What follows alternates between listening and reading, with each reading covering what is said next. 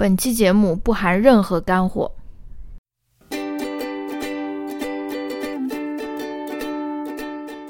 大家好，欢迎收听不丧，我是郝小气，我的搭档是我的配偶乔老师。不丧是一档严肃活泼、含情脉脉的夫妻聊天节目，男主播思维迟缓，女主播百无禁忌，黄腔不断。我们读书观影，谈论流行文化，也关心社会和政治，拒绝自我审查，呼唤不同背景下人与人的同情和理解。欢迎你在通勤、做家务、洗澡等碎片时间，在各大泛用型播客平台收听节目。也希望你能在苹果 iTunes 上为我们留下好评。批评意见，请千万不要劳烦告诉我们。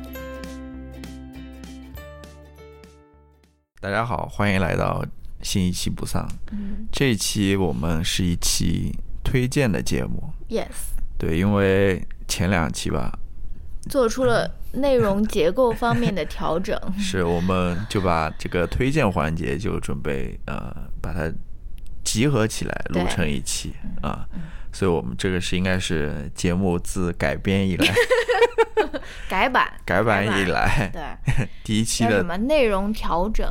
这是什么？怎么说的？比较装逼一点。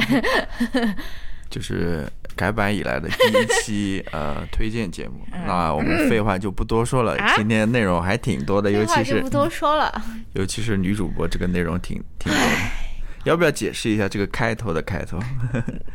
哎，对啊，这个就是我，这个当然就是对于那种听众反馈的一种回击嘛，对吧？就是我我是很小气的，对吧？所以今就是收到那个什么评论，说什么啊没有干货，这、呃、我就我就想说你。你这个人，你从这个播客里面渴望得到干货，那我觉得你这个路就是走错了。我觉得是不是？就是算了吧。而且是我们这种类型的播客，你想从中得到 干货，你就对吧？嗯，好，不说这话题了。今天我们就请出去，今天我们就来你让我来反馈一下，然后又对我的反馈就是那种不置 可否的那种，你也不跟我那种浇一点油，或者说什么。什么叫浇油不？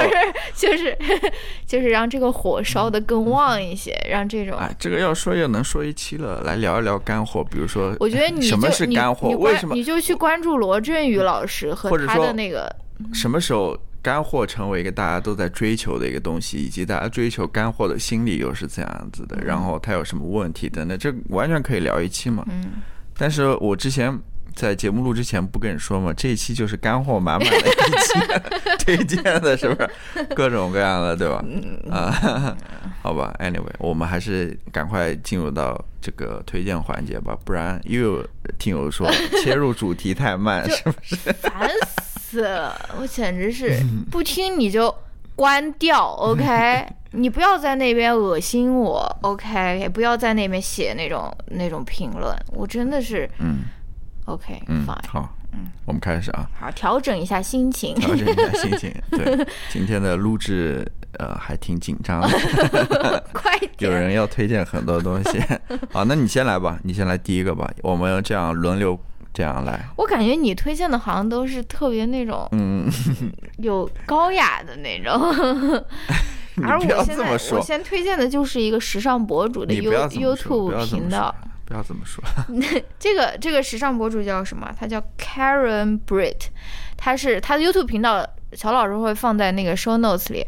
然后他是一个呃，其实是一个英国人，他是伦敦长大的，然后他口音也是英国，但他现在是住在纽约。我知道他的频道是一个那个呃豆瓣上的那个友邻推荐的，我要不要说他名字啊？算了，就是一个我在纽约遇到的那个友邻，他推荐的。然后是他的这个 YouTube channel 里面的一个系列叫《纽约路人都穿什么》，它叫什么？What everyone is wearing in New York。他现在已经做了五期节目了，所以你通过他的五期，你基本已经可以看到这个四季的轮回啊，就是大家在街上都穿些什么。反正他就是自己一个人拿着一个呃摄像机，呃或者是拿一个拿着一个相机，然后他就在街上就在那边走，或者坐在那个咖啡馆里面。如果他看到一个人，他的那个打扮，他觉得特别喜欢，他就会去跟他讲话嘛，就问他愿不愿意介绍一下，比如说你身上衣服的品牌啊，或者说你为什么喜欢这件衣服啊，或者说你的一些比如说时尚理念，或者说什么，你也看过嘛，对吧？然后我觉得，我为什么觉得特别有意思，就是我觉得他这个，嗯，时尚博主吧，他也算是一个时尚博主吧。他在纽约发现的路人的那种 style，跟我们平时很熟悉，我不知道是不是我们的听友都很熟悉了，就那种国内的那种时尚博主、fashion icon，就是非常不一样的。然后我竟然参透了他们有什么不一样。嗯就是就是纽约的那些路人啊，路人们就是纽约的市民，或者说是他们首先是有一个稳固的一个，就说是 Who I am，就是他们知道我是怎样的一个人，我相信什么，我我的 identity 是什么，然后他们通过这个 fashion。是去更加增强他们个人的这个特质，或者说是更加增强我本身是谁，或者说通过这个衣服或者说是搭配，他们来更加更好的呈现说我是谁这个概念。他们的这个我是谁的这个概念其实是以前就有了的，而我们国内的很多时尚博主他是很奇怪，他是反过来的，他是说，哎，你穿上这个衣服以后，你就可以成为谁谁谁，就包括我刚刚看的一个就不点名了。一个博主，他在那边推荐，不是说他在那边分享他二零一九年买的什么这个包包那个包包的啊，说啊背上这个包包，你就仿佛是一个什么白领 OL 在那边非那种职场打拼，或者背上这一个，你就仿佛又是一个法式女孩，就是就这个这个过程是一个相反的，我就觉得很有意思，对吧？所以我就觉得为什么有些那种嗯。金钱堆砌的，就是非常多很贵的东西的那种时尚视频，我反而觉得不好看，或者说是，就说很容易就看腻了，然后就就会觉得说，What's your point？就是你就是展示这些衣服，然后就像我跟你说的，很多博主，我觉得就只是一个那种衣架子的那种感觉吧，他们穿上衣服当然也很好看了，但是就是一个。躯壳就是他们没有跟那些衣服产生内在的连接，没有灵魂，浇点油，浇一点油。你少少了话吗？对，我就觉得很有意思嘛，我就推荐大家去看这个，呃，这个 YouTube YouTuber 他的这个频道，然后尤其是那个纽约路人穿什么系列，而且通过看这个，我发现了一个一个怎么说怎么这怎么怎么说，嗯，一个。呃，common theme 吧，就是他们真的真的很在意这个 thrifting，或者说很在意这个自己的这个消费给环境带来什么负担啊？就是说，这个也是可能是纽约这个城市，或者说是比较左的。城市它会有的一个，比如说关于时尚的一个理念，因为很多很多人在里面介绍他的衣服，就是说我不知道是什么牌子，就是我在一个那个 thrift 呃 thrift store 买的，就是那个二手二手店，二手店，要么是在网上，要么是在实体店，就是我觉得还是有点有点意思的，嗯。本来那种 people watching 就是很有意思的，对吧？而且纽约人可能也就是唯一美国可以做这种视频的这个城市。你要是来一个中西部那种小镇，所有人都是 sweat shirt 大裤衩，是吧？对对对，对，反正还挺有意思的吧。嗯。你不是说要说跟我参与到？对啊，我就浇了一一点油。不是啊，我要等你讲完了，我再来做一些补充的呀。你补。我要确定你讲完了嘛，对吧？我来补充一下嘛。就我觉得你说的那个，你的那个发现很有意思，是不是？简直是那种对啊，就是说，嗯，我也有类似的一种感觉吧。虽然我不是从这种时尚或者穿衣 这个方面去去发现这个的，但是的确是这样。就是说，呃，就是。怎么说呢？就是你会觉得说，我不好这样，哎，我也不想这样讲了。但是，就是，就是 我普遍觉得啊，就是，啊，我这样说起来就很难听了。我还不不这么说，我我在说什么？就是，嗯，我我们我们中国人嘛，就讲我们中国人嘛，总感觉少一点什么呢？就少一点。呃，你相信什么东西？哦，好像中国人就感觉他有一点虚无主义也好，或者有一点那种犬儒主义也好，或者说就嗯他他很你你用另外一种解释方法，就是说好像他又是那种非常呃，就是能够圆融的，圆对对，能那个见风使舵的那种，你知道吗？然后能够这个是一个贬义词啊，就是人人能够那个非常变通的，哦对吧？哦非常世故的，就这样，就是他会在不同的环境当中，他有不同的，他相信不同的事情，哦或者他有不同的做事原则，你知道吗哦？他都是看见机行事的那种哦。当然，这样子可能在某些时候会很很有用了，比如说嗯你在做生意啊或者什么。当然，我只是这么讲了，没没准。对吧？嗯现在做生意可能也会出问题吧。我的意思就是说，好像缺少一点这种信信仰，或者说，当然信仰不是说一定是一个宗教的信仰，嗯就是说你信不信某些价值，嗯你信不信某些呃信条，嗯或者你的人生观是不是很确定的？嗯这个我觉得好像是我们中国人比较缺，好像从小也不会去培养你这些东西。嗯就是枪打出头鸟嘛，就是对，你从小就是说 啊，blend in，呃，有时候你我们会说到说啊、中华民族有什么有什么特点，都会说中华民族传统美德，但传统美德是哪些呢？嗯或者说大家又相信这些东西吗？这个好像是那个，就是的确，这是我从你的那个，就是说，不知道你怎么隐身的对，，就是我的意思说，你你这些这些街头的人，他们是相信某些理念的，嗯。他们是相信某些，他们有就是说有一个观点在那边，就是观点线性，或者说它的价值在那边、摆在那边，它才会围绕他这个人这个价值去进行搭配，或者说它会影响到你生活方方面面，就就是你这个价值啊，或者说你这个核心价值，对，是吧？嗯。你你无论是穿衣也好，或者说你做事情也好，你工作也好，嗯。你你甚至什么养育小孩也好，等等，这都是你知道吗？这是我的一个观察了嗯。啊。你说的很对，其实我也想说，就是说时尚，我也经常在想，时尚到底是什么东西？这上是谁说的来着？好像是那个木星还是谁说，时尚就是上当受骗还是什么的？反正我就在想说，这些怎么说，人不可能完全的摆脱那种物质或者说是消费吧，对吧？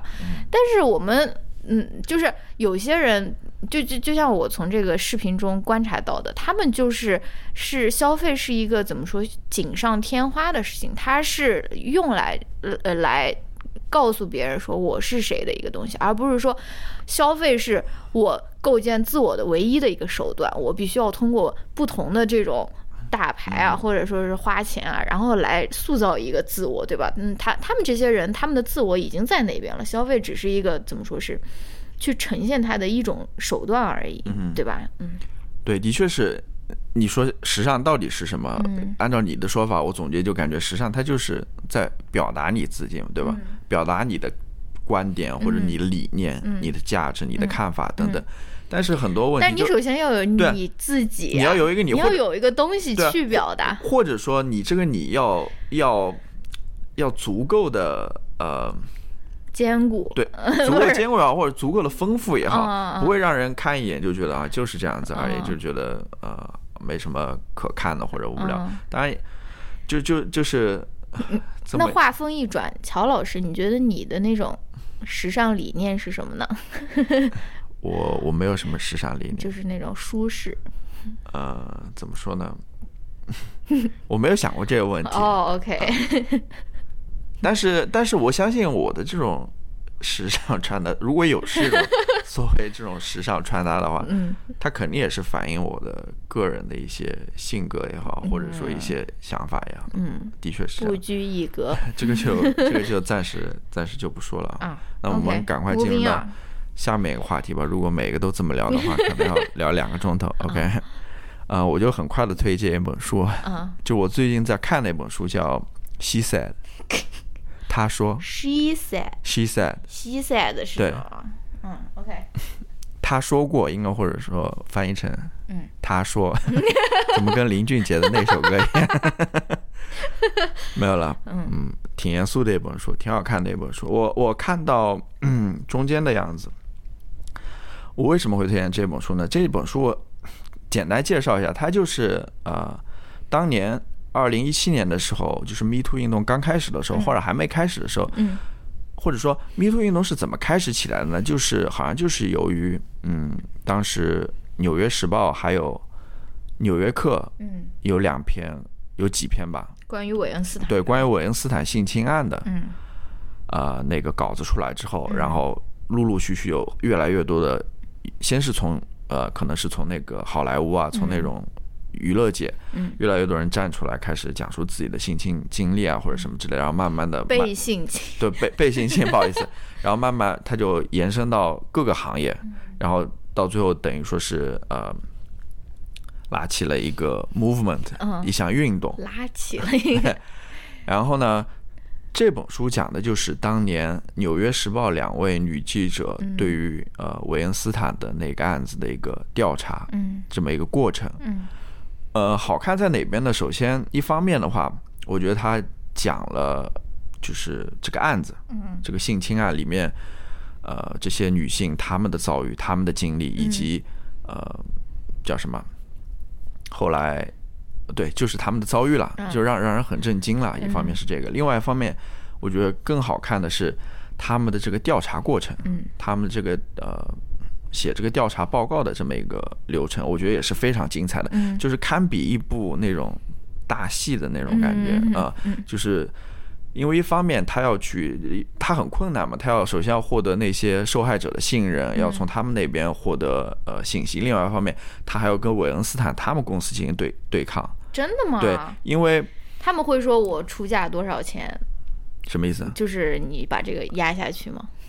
不是，就是他们一开始是在那边秘密进行调查了，去嗯联系这些受害人了。但是到这个稿子快要发的时候，嗯他肯定还是要去呃向韦恩斯坦或者他们公司去寻求那种回应的，就是说他们对于这个事情怎么看，因为这是新闻准则嘛，就是你大家都要有观点，都都要能表达出来，嗯。即使说到他最后是。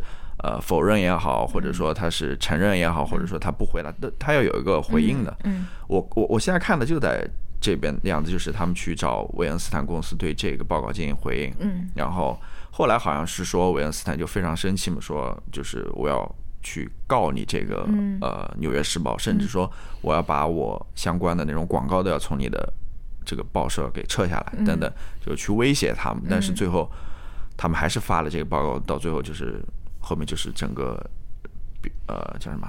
另外一件迷途运动的掀起嘛，嗯一方就是另外一方面，我就想说，就是这个调查的过程也非常精彩，嗯。就是你会了解说，呃，所谓的这些调查报告嗯。都是怎么进行的，嗯。里面真的就感觉跟那种侦探小说一样的。我跟你讲过一个嘛，就是嗯。他为了去找一个，呃，那种叫什么？去联系一个人嘛，这个记者为了联系一个人，他在他们家门口在那边蹲点，然后等他回来之后，然后他们家屋里的灯亮了之后，然后再再上去敲门或者什么，就非常精彩。然后里面那种斗智斗勇啊或者什么的也是，还有就是这个《纽约时报》他那个主编嗯和负责这个调查报告的这个主编，嗯他们呃那些保护自己的记者，然后跟呃韦恩斯坦进行对抗的那个也是非常精彩的，嗯就是他们是他们作为嗯一个新闻机构是也是，当然了，《纽约时报》是非常强大的了，嗯嗯，它各方面资金方面，然后。呃，信誉啊，各方面，它的影响力各方面非常强大，它有这个足够的底气，能够说我要对你跟你进行对抗，即使说你要告我们，或者说你要怎么怎么样，我也不害怕，我还是要把这个报告给发出去。就是这个非常我觉得你这一段说的时候，那个声音特别的低沉。非非常好看，非常好看。然后我最后讲一下，就是呃，这两个记者他们写的这篇报告，以及《纽约客报告是什么？》报道吧，报道。报报道报道，不好意思，他写的这个报道，嗯以及那个《纽约客》那个 Ronan Farron 嗯。啊他 Allen 的对儿子。Woody Allen 他也写了一个、嗯。呃维恩斯坦的这个报报道，对吧？他们两个当年共同获得了那个普利策的叫嗯。Public Service 奖，哦。就是叫公共服务奖。嗯。嗯，我也觉得就是，你看，就是哎不说了，就是 我的意思说，你看他把这个奖命名为 Public Service，、嗯。说明它的意义不仅仅是说这个报道出来的，它的意义不仅仅只是说为了博人眼球啊，或者说为了接受呃揭露真相，它是他说其实这个报道是对于是服务公众的，你知道吗？嗯它是起到它是一个公共，它有公共效应在那边，嗯。它不是一个简单的报道而已。嗯。就是我非常推荐这本书，非常好看，也非常呃像那种 page turner 那种，就是哦。看了之后就爱放是爱不释手那种感觉啊。有我听说有人说是这种，尤尤其他那个封面上那个 she said 特别大两个字嘛，就是大家在那种地铁里面看的时候就会哦，我知道你是怎么你的那种立场或者说什么，因为能看这种书的，对吧？就是什么？为什么我就是因为它的那个标题很明显嘛，所以就是好像是一个 identity marker 一样，就说啊我在看这本书，因为它它这个那个字写的太大了，啊你知道吗？就说哦，比如说我们就知道啊，我我知道我和你是同类，或者说是怎么，就是这本书我看到有人这样说过了，嗯，反正非常好看的一本书。嗯，对，你来吧。哎你都快没有推荐的了吗？你还有两个。哦，我还都知道两个是什么啊、好，我来推荐那个第二个陈冲那一集的十三幺，我已经好像推荐过了吧？我忘了我在哪推荐，可能在群里面讲过吧。反正就是许知远的那个节目十三幺嘛，我非常推荐。嗯，陈冲上的那一集，其实我推荐陈冲上过的所有的访谈，就是他之前也在淘淘零零那边，什么淘淘淘电影，他也在那边上了呃呃做了一个访谈，是关于那种中年女演员的现状啊，或者是什么的。她真的是一个怎么说，非常非常，你你能够知道她是一个会在思考，然后也是在吸收，比如说在阅读，或者说在她她是她是一个有思想的一个女演员。然后，而且，而且，我觉得这种绝对就是会影响你的演技的呀，影响到你对这个角色的理解，或者说是影响到你对角色这种复杂性的呈现，对吧？反正我看这个十三幺的时候，有几点我觉得挺有意思，就是首先，陈冲在那边讲说，呃，中国的年轻人嘛，他们一方面又是很追求自我，然后追求那种真实的自己啊，但另一方面，那种什么卖的最好的手机软件又是那种美图秀秀，对吧？就是很矛盾的一点啊，又是同时又说，哎，我要做自己，做真实的自己，然后尊重自己的那种感情或者说什么，但是到同时，然后呃发照片的时候又要那种 P 一 P，然后眼睛要调大，P 的 P 叫什么？我想到一个就是那种 P，不是我我这个不好说。想说好以后再打断，好吗？我想另外一个不是 P 图的，就是就是那种听友们啊，骂他 化那种最浓的妆，做最真实的自己。不好笑。这个这个这个冲突吗？这个感觉好像也不冲突，或者说你 P 最厉害的图，然后做最真实的自己，好像什么是真，实？这好像也不冲突。其实我觉得，嗯，然后怎么说？然后还有一点就是他在讲说演员的这个创造力来自于哪里。他说这种手机啊或者社交网络，它其实就是跟不光是演员，跟所有人的创造力是背道而驰的，因为它占满你每分每秒的时间，你的每分每秒的时间，你的注意力都是被这个手机或者是社交网络占据的啊。所以他说，其实创造力就是来源于无聊。他说，创造力就是要单调，就是要无聊。我觉得哇，这个是非常，就是当然是不是对我来说不是一个新鲜的观点了。但是，哎，真的那个最近在看那个韩炳哲的那个《倦怠社会》，那个真的是一个那种学术观点或者什么不，我觉得不是很多人能够怎么说。能够想到的吧，尤其是 不是说贬低那种明星们啊，但是我就觉得很难得了。然后我就想到你之前，我不知道你有没有推荐过那本书，叫什么《How to Do Nothing》。嗯，然后也有一个那个 TED Talk，也是在讲说为什么你的灵感经常是会在什么散步啊、叠衣服啊，或者说是做家务的时候产生。其实我觉得大家可以就是通过陈冲引起的这个话题，可以去看一看。那本书我不知道好不好看，看到，但那个 TED Talk 绝对是可以看到，你在那个微博上面搜，可能就能搜到。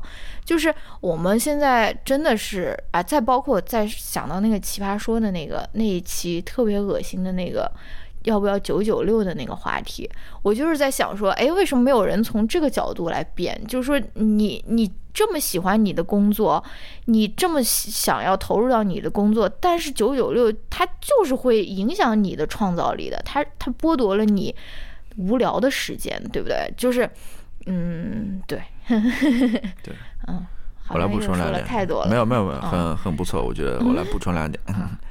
呃，必须是那个两点哦，第一点，就那个呃叫什么？呃，奇葩说就不说了啊，这个完全可以够我吐槽一期的。呃，我就说一说陈冲吧。嗯我的确也挺喜欢那一期十三幺的，因为我觉得陈冲的确是一个有想法的人。嗯我觉得他是他很多问题他是思考过的，对很明显他是思考过。嗯，他是你从他的那个谈话而且，肯定很多不能播的问题，他也思考过的。对对包，括他被嗯、他自己的经历，对对对，吧？的确是这个是我想补充的一点，就是说，就是说陈冲，因为他当年可能他演那个小花出名嘛，然后后来我我我具体我忘了，但是后来他到美国来留学了，嗯，对吧？出国了，呃，出国了，然后他在美国生活了很长一段时间，可能反正现在等于说是中美他都有业务吧那种感觉，嗯。所以他其实在这个呃，因为他在两种文化或者两种环境当中生活过，嗯。所以他对于中国的，他他在那个访谈里面没有透露很多了，但是他也讲了一点，我觉得他对于中国的那种观察，嗯。我觉得还是挺准确的。对。它里面有一些观察，嗯。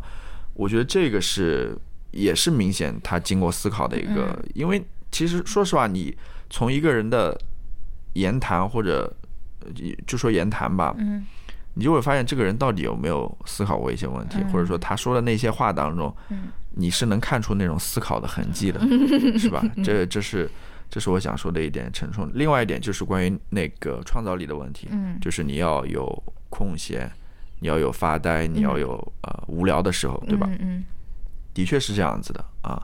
然后只有在这个时候，可能你才能够说真正的去静下心来去去思考一些问题，嗯或者说去思考一些比较深入的问题。嗯这个是因为如果你一直都是有很多任务在身的话啊，嗯去做一些 multitask 的事情的话，对吧？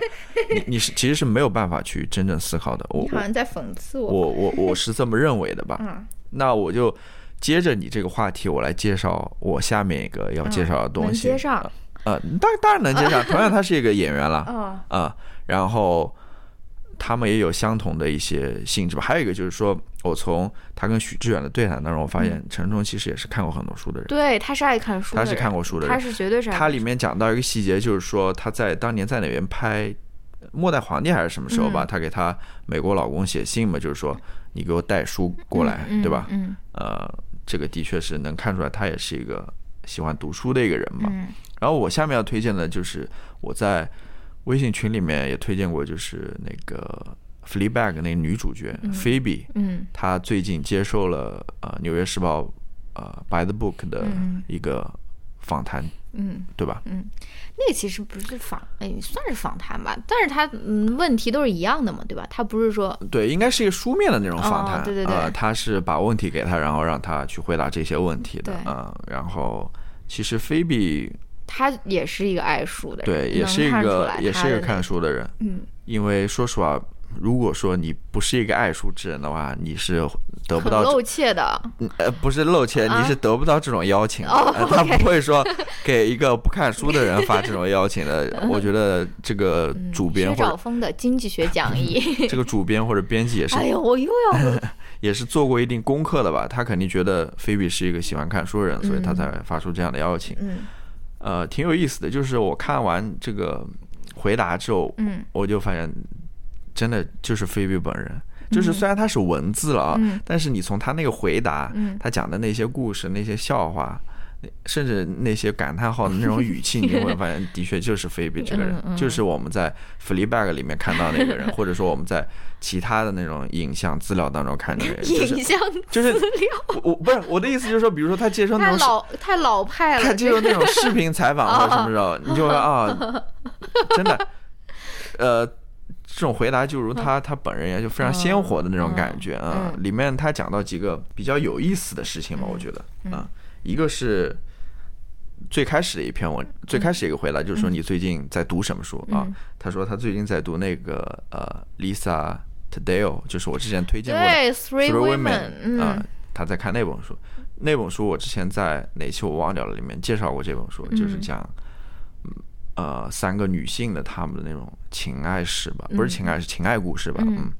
然后还有一个比较有意思的是，他呃，他说你你会被怎样的人吸引住啊？他说他会被读哪本书呢？读那个俄罗斯作家布尔加利夫写的那个，我不知道，就是那个《大师与玛格丽特》。哦，我知道。他说他会被读这本书的人吸引啊、为什么呢？他没有介绍了，哦他只是这么一句回答了。那这本书是什么呢？我也不知道。他有点，我我我其实有这本书，但我一直没有读这本书。嗯 它是大概是那种苏联的那种魔幻现实主义的那种、哦那种小说，嗯，挺有意思的应该。嗯，然后俄罗斯文学，俄罗斯文学其实是蛮蛮啊值得读一读的，啊但是我们的那一期却搁浅了。然后他说，最近从书中得到听到比较有意思的事情是什么？他说、t h e orgasm can be brought brought on by art and vice versa，就是啊，真的吗？就是艺术能够带来高潮，嗯高潮同时也能带来艺术。我说 这个回答非常 typical 的那种菲菲的那种感觉就感觉直接是从是从那 Fleabag 里面摘下来的台词的那种，嗯非常非常有意思。然后它里面还回答了一个就是。一个问题是说，你从小到大你的那个阅读习惯好像有什么改变啊，或者什么之类的？他就说，呃，我开始觉就是他他他开始的时候阅读是什么？对，他说开始的时候阅读是一种逃避，嗯然后是例行公事，嗯然后是爱好，然后就变成了一种奢侈，嗯对吧？他说现在他才知道阅读是多么有必要的，而且很容易我们就觉得它是理所当然的。嗯这个回答我觉得也是挺好的。嗯呃，对，差不多就是这样子吧。嗯。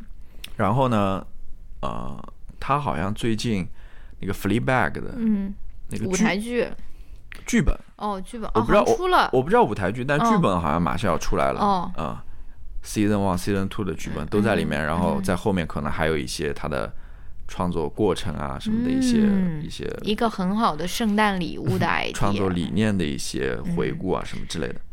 非常非常不 subtle 的一个对，一个提呃醒，所以感兴感感圣兴趣诞礼物哦。感兴趣的也可以去了解一下，因为我觉得它里面你不会还没有明白吧？好了，因为它里面那些台词还是很值得回味的，嗯呃，非常有意思的，所以感对感兴趣的可以去关注一下吧。嗯菲比这个人还是挺让人期待的吧，对吧？嗯他接下来要创作什么或者什么之类的、嗯，啊？他接下来再写零零七，对他好像要写零零七的那个，嗯，哇，哎，新的零零七是谁来着？算了，我不想知道。好，你来吧，嗯，我连推荐两个吧，都比较无聊连。推荐两个。一个是 Motherless Brooklyn 的原声带，嗯那那个叫什么？翻译叫什么？布鲁克林密室还是什么你先说吧。？Motherless Motherless Brooklyn 就是那个爱德华诺顿他自导自演的一部片子，最近才出来，然后好像反响一般吧，就是就是嗯没有那么那么积极的反响吧，但是。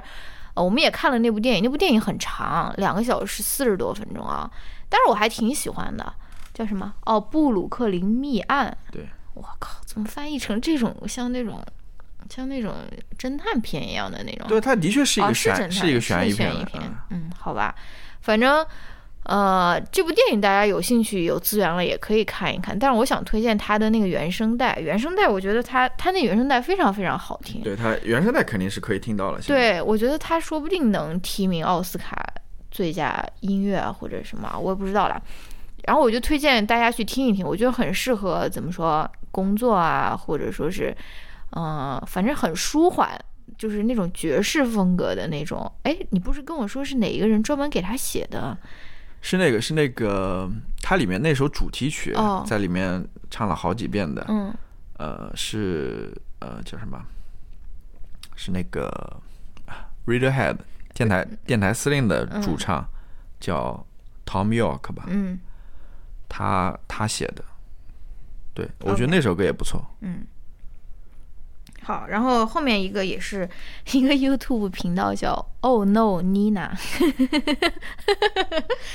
她这个这个女孩子是一个韩裔美国人吧，然后是一个呃，然后她是在伯克利读书，刚刚毕业，她现在大概二十出头吧，二十三、二十二、二十三岁吧。她的那个频道，她大她大部分都是每周更新一次。然后呢，他那个频道就是给人感觉非常放松。他有的时候也会更新什么一些什么时尚穿搭，或者说是那种化妆视频。但是他有的时候那种内容，比如说是做饭啊，或者说他曾经做过一个很有意思的叫。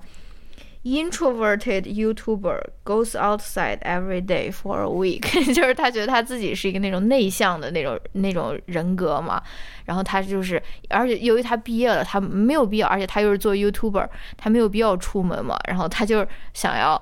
通过那种怎么说是强迫自己，就是每天都要出门工作啊，或者说什么。然后他有一次去星巴克，他竟然还是带好了自己泡的咖啡 和那个。他说：“我不想要浪费我家里面的这个咖啡或者是这个杯子，我希望他不要发现我在那边其实没有在那边点点饮料，我只是坐在那边就是在那边工作而已。反正就挺好玩的吧，而且他也没有什么。”推广啊，或者说是我我我不知道了，反正在 YouTube 上面，我我感觉他他介绍的那些东西好像还都是挺怎么说评价呀，或者说我觉得挺挺有意思的。嗯嗯，好。你看我这种 variety。呃，我紧接着推荐一个一篇文章吧。嗯嗯，当然也是也是就是接着上面菲比那个。采访嘛，他其实，在最后的时候，嗯，那个人又问他：“你接下来要读什么书嘛？”然后菲比他说：“他要读一个叫叫 Taffy Brodesser Akner。”嗯，他，你就是刚听完，然后什么都不能讲。对我，然后马上要在这边重复一遍。我 我我，现在再说一遍。Taffy Brodesser Akner 啊，我我刚刚忘掉这个。好像你发了，大家就知道他是谁一样。对，就是他。对。他最后提到了这个作者，呃，然后是谁呢？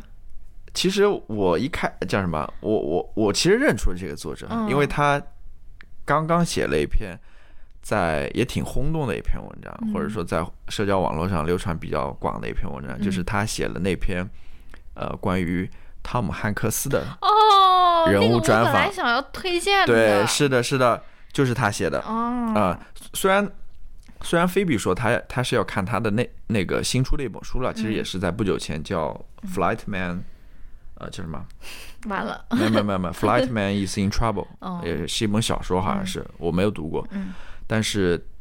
这个名字让我想起来是还是因为那个汤姆汉克斯的那篇人物专访，那个那篇怎么说？那篇访谈我觉得还好吧，但是我从点燃了大家对人性的信心吗？是是这样的，就是，但是我从里面就是知道汤姆汉克斯一些轶事吧，就觉得他是一个的确是一个非常好的人，他他的确是一个非常好的人，非常 nice 的一个人。他里面讲了他很多那种小故事嘛，嗯，比如说，比如说首先。从那个这个作者他自己的角度来讲的话，首先就是，呃，叫什么？汤姆汉克斯是非常准时的人，甚至他会提前早到那种人接受传接受访谈的时候啊。这时候他其实，因为他说他也采访过别的人，像有些演员他们会迟到两个小时或者什么之类的，就是家常便饭人，对吧？但是像这种早到，其实他遇见挺少的。还有就是，他也讲到一个例子，就是说，呃。汤姆汉克斯会非常关心他身边的人嘛，就是即使说你会出现了一些问题啊，或者他都他都能看到，然后去关心你，嗯，对吧？但是他那个作者又说，他有一次好像身体明显不适嘛，然后边上的那个酒店里面的工作人员都看出来了，然后问 问他说你要不要什么帮助啊，或者要不要给你有什么医疗上面的帮助啊什么之类，但是那个。受访者他自己 那个演员好像也完全就没发现那种，就是，嗯，这样对比来看的话，的确汤姆汉克斯是非常 nice 的一个人。然后他里面讲，就是他那个汤汤姆汉克斯，他那个助理就说了一句话嘛，意思就是说，呃，就是你对人 nice 不 nice，其实是你 nice 不 nice？你就是你对人好不好，嗯其实是你个人的一种选择嘛，嗯对吧？嗯但是汉克斯他是做出了这种选择，嗯啊、所以那边那边访谈还可以吧，我觉得，啊、怎么了？我又想到我们刚刚散步时候的那种聊天的话题，是不是那种选择生气或者不生气也是一个个人的一个选择？就是我问你说，为什么你都惹不恼？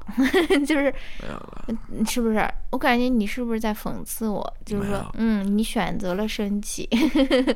没有了，呃，当然里面还要讲到另外一个人了，就是他之所以做这这篇人物的访谈，是因为汉克斯汤姆汉克斯。不能叫他我刚刚就想说你，汤姆汉克斯，汉克斯。汤姆汉汉克斯，这是什么？汉克斯他然后就汤 Tom Hanks，汤姆汉克汤姆斯。汉汤姆汉克斯，他因为最近有一部新电山东口音的。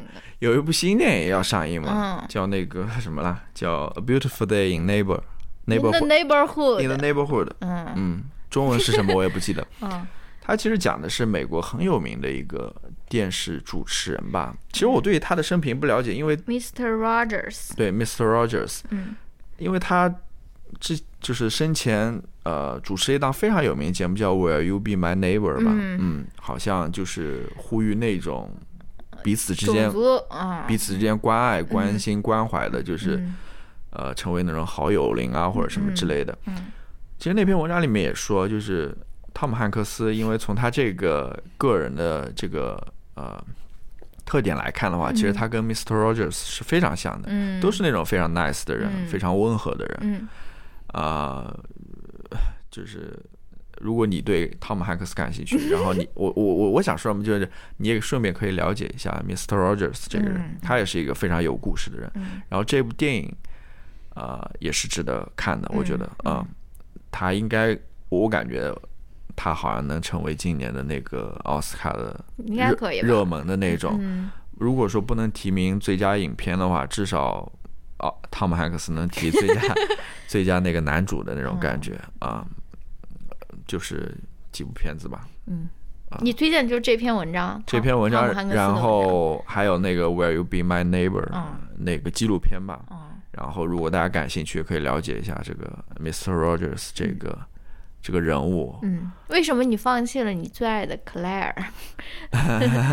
然后还有马上要上映的这部电影啊啊，呃，《A Beautiful Day in the Neighborhood、嗯啊，就是这个一个一个 package，打包送给大家，打包送给大家，哇，干货满满，干货满满。嗯，啊，好吧，我来推荐。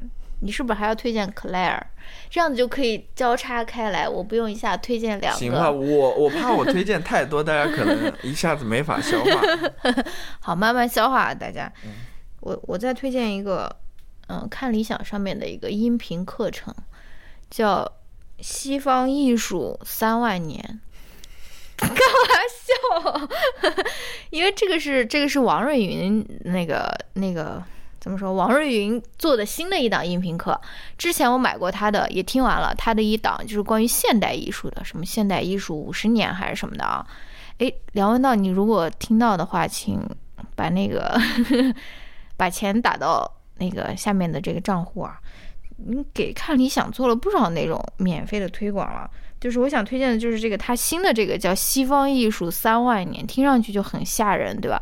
而且它这个就是属于一个比较长的节目，可能是呃每周更新个几期，然后更新一年左右的那种长的节目啊。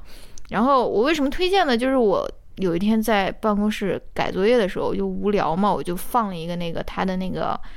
呃，怎么说？开卷语还是什么？他的那个就在那边听，反正那个是免费的嘛。然后呢，他他王瑞云，首先王瑞云的声音非常好听，非常治愈，非常疗愈的那种，轻轻的啊，就是听上非常享受啊、然后他在那边讲这个 西方艺术的时候，因为西方艺术听上去就有点吓人的那种感觉啊，他在那边讲说。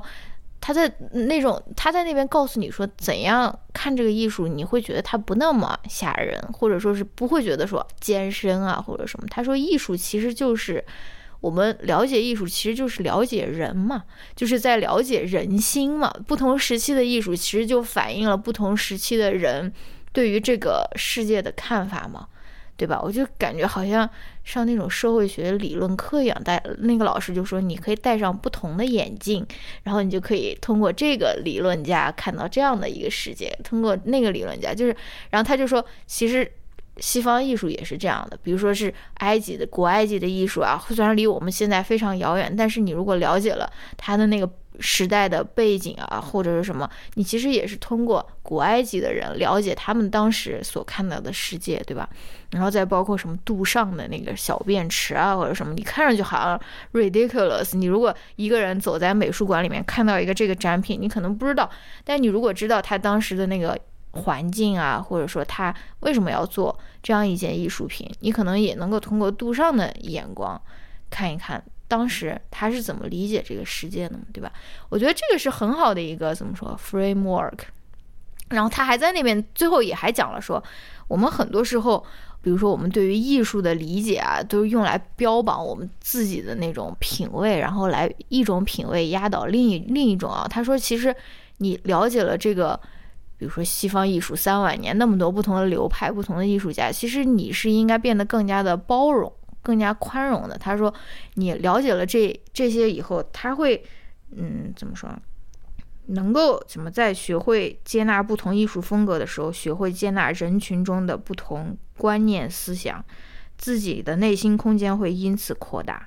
所以他说，了解这个其实也是对我们怎么说，让自己变得更包容的一个途径。OK，finish。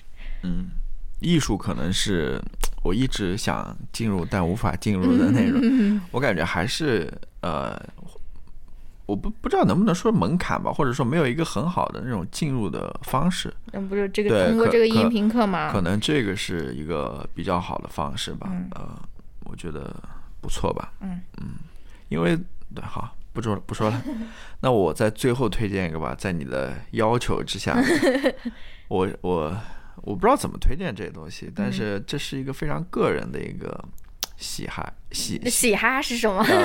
喜好，嗯，喜好真的，但是其实它跟汤姆汉克斯也有一点关系。我觉得，我觉得，你先说你推荐的是什么？我推荐一个 YouTube 频道，叫 Claire Trips，嗯，就是克莱尔的旅途，克莱尔的 没有必要硬翻，克莱尔的旅程，嗯，他是非常。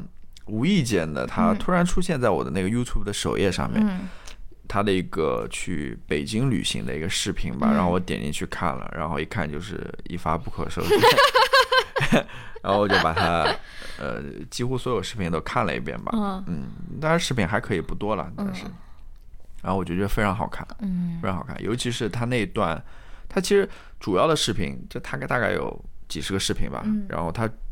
大部分视频都是在记录他去中国的那趟旅程，嗯，就是他在二零一八年的时候，他跟他那个呃朋友一块儿去中国进行了二十一天的那种背包旅游，嗯，然后他把他整个过程都记录下来，然后分成几期吧，嗯，十期还是十几期，嗯，把它放在了 YouTube 频道上面，嗯。其实好像在 B 站上面好像也有他的视频，真假的啊？我我我找找看，如果能找到的话，我放在那个 Show Notes 里面。嗯，因为呃，它里面最经典的一个视频就是他去张家界吧。嗯，他去张家界玩的时候，他飞无人机，但是那个大疆无人机是要是要那个 Google Map 不是是要你中国大陆的手机号注册之后才能飞的。哦，然后他想到了一个捷径或者一个办法，怎么呢？就是。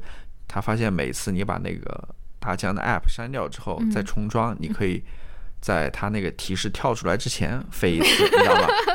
然后，然后他有一次突然发现，哎，怎么他第二次又能飞了？那个提示没有跳出来，于是他又飞了。结果 飞到一半的时候，那个提那个提示跳出来了，你知道？那个提示一跳跳出来，他又取消不了，然后飞机又在半空中，结果就掉到那个山里面去了。然后那个飞机。呃，掉的时候他不是非常痛苦嘛，在那痛哭的时候，然后向向那个山下看，还不知道什么时候，他那个相机包又没拉好，一个、哦一一个八百美元的镜头又掉到 手里，等于说他那一下子就损失了两千美元，就非常痛苦，在那边 又哭又笑的那种。嗯，好像这个视频是被传到 B 站上面，然后他他他知道这件事情是吗？嗯我想说什么呢？我怎么知道？就是我觉得这个主播就是 Claire，她是一个非常我很少见到这样子的主播，真的，嗯她是一个她是一个非常积极、非非常积极向上的，就是 就是他能够感染你，哦，他他是能够感染你的，他是能够给你带来你想在自己家的厨房就换上那种 hiking boots，没有，不是不是这种感染，就是他是一个非常积极的、非常哦阳光、非常，嗯，真的是就是这种感觉，你会为什么我说他像汤姆汉克斯呢？因为汤姆汉克斯也是也是一个非常 nice 的人嘛，嗯。就是你你你能从这些人的身上觉得哦，呃人间还是有那种美好的存在的，尤其是在这样一个呃非常就是大家彼此之间都好像有好像都有仇的那种感觉下，就非常分裂的这么一个时间嗯来看的话，你会真的这样子的人会会让你会会感染到你，就是觉得真的嗯非非常 nice 的一个人。嗯嗯，我我在这边可能没办法具体形容这种感受了，你们可以去挑一个视频看一看，对吧？觉得怎么样？如果不感兴趣的话，那也无所谓的，嗯是吧？，OK，多长时间啦？大概还能推荐最后一个吗？可以啊，五十分钟的样子吧。哦，那还可以嘛。嗯，我最后推荐一个那个斯蒂芬金的，我刚看完的那本书，叫什么《写作这回事：创作生涯回忆录》。哎，就是非常嗯。这本书也挺厚的了，但是读上去也是非常好读，然后也非常幽默，非常搞笑，但是又怎么说？哎，不想说干货满满，但是他也提供了非常真诚的提供了他如何写作，如何甚至说改作改改作业 不是改自己的文章的一个非常非常实用的技巧。就是你如果他甚至最后提供了一篇范文，他提供了说第一稿他写的是什么，然后他修改了以后他那一稿是写的是什么，就是他真的是我觉得像我这种没有什么写作志向的这些人，这这种人就是写写论文，不是说想要写畅销小说或者说是那种大部头小说的人，也是能够从中获得非常有有有利的。那种怎么说 tips，然后那种 tips 呢，又不光是那种非常实实用的，也有那种精神感召方面的，就比如说是每天都要多写啊、多读啊，或者说什么，就类似于这种的这这种感召啊。然后他前一前一半是在那边讲自己的人生故事，就是说我是怎样逐渐变成我我现在这样的一个人，我从小的人生怎样影响我的这个写作啊。但是我想谈的是。有一个点，他是在那边，他他在那边讲的，就是作家要不要在意外界的评论，或者说是，嗯，就是就是他在那边讲说，呃，那个我在微博上面发过，他说在美国那种精神上的弱懦夫是没有办法成为小说家的，因为总有人会想要想要告诉你说。你没有表达我的观点，或者说他们总是想要让让自己的观点被表达，被别人表达出来，或者说是你必须跟我想的要一样，而他不是说，哎，我我阅读一个作者，或者说我阅读一个作家，哎，我了解一种新的观点，即使跟我不一样，也也他说总有这种评论的人或者是读者，他是想让你代替他来表达观点，而他的那个视野又是很狭窄的啊。哎，我就觉得这个虽然我们跟 Stephen Stephen King 就是没有办法比较，但是通过我开头的那一段对于那个评论者的那种呵呵 那种回击，也发明也也也大家也可以发现我在这方面还是有待修炼，对吧？我就在想说，这个事情好像是每一个人都要遇到的事情，或者说表达者可能都要遇到的。对，就是真的是，就像就像我在想说，那个我们上一次在那个学校里面，嗯，就是大家在讨论那个教学嘛，或者说是你收到学生的评价，或者说学生在 rate my professor 上面给你打的那种评论，你应该怎样？就是好像我们这种非常普通、非常平凡的这种人，我们在生活中也需要面对这种自己，嗯，就是别人的评价对我们的。这种伤害也好，或者说是或者说是怎样去看待别人评价的这个问题啊，我就觉得就是 I'm not alone，就是我就觉得这个事情好像是所有人都必须要面对的一个问题，而且很很大程度上，它可能就是决定了或者是影响了你身心健康，就是你要怎样跟这些人相处，或者说怎样跟，对吧？对我，我嗯。插一句，就是尤其是在现在这个时代，嗯。你的这种别人对你的看法或者对你的回应是立刻的、立即的、嗯。instant 的。因为现在是互联网，嗯，对吧？嗯，大家在网络上这种评价、评论是立刻的，马上就能出现在你眼前的，对啊，而且大家都有这种表达的想法，嗯，都想评论你，嗯。都对你有看法或者什么，嗯。人人都是一个表达者。嗯。这个是跟可能像比如说斯蒂芬金刚开始写小说的时候，跟那个时代还是有点差距的。嗯那时候可能对你小说有评论或者有看法的，都是那些比如说呃专业的，对 book reviewer 啊或者什么之类的，嗯可能呃也没有那么多人，对吧？嗯数量也比较少。但是现在简直，如果你是一个非常出名的人的话，嗯那种对你的回馈和反应，简直就跟潮水一般，直接向你涌来那嗯种。说实话，真的是。我还是那句话嘛，就是社交网络的确对于你的身心可能真的是没有那么多好处的，是这样子的，嗯，对，反正对我推荐大家去看一看那本书吧，挺嗯有意思的，是吧？他是不是那个英文名字叫 On Writing？好像是，是，嗯。呃，他那本书嗯，经常在那种二手书店所以我一直怀疑说是不是 应该是卖的比较好的意思吧？大家可能都人手一本，嗯。所以能经常看到那种。斯，蒂芬金其实挺有意思的，虽然我嗯。对他了解不多，但是 但是我我看过那篇了，就是你说的那篇哦，他出车祸他出车祸那篇，嗯呃，他的确是，即使是在回忆或者在写那么悲痛呃、悲痛的一个经历啊，嗯。他还是里面还是有很多幽默的地方，嗯。嗯，他是一个非常有意思的人，嗯，好吧，那哎还有什么推荐吗？没了，没了吧？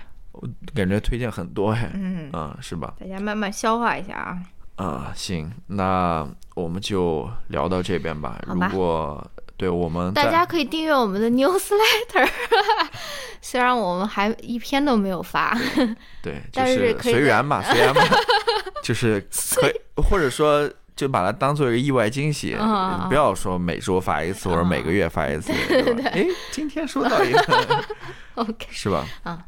然后还有就是，欢迎大家如果有什么想法或者问题问题的话，嗯可以给我们提。给我们留言，呃，发邮件，对，嗯那个比如说像 newsletter 的信息啊，像那个留言的信箱的信息啊，都在下面的 show notes 里面，你可以去看到。嗯，那我们就聊到这边，我们下一期再见，拜拜。拜拜。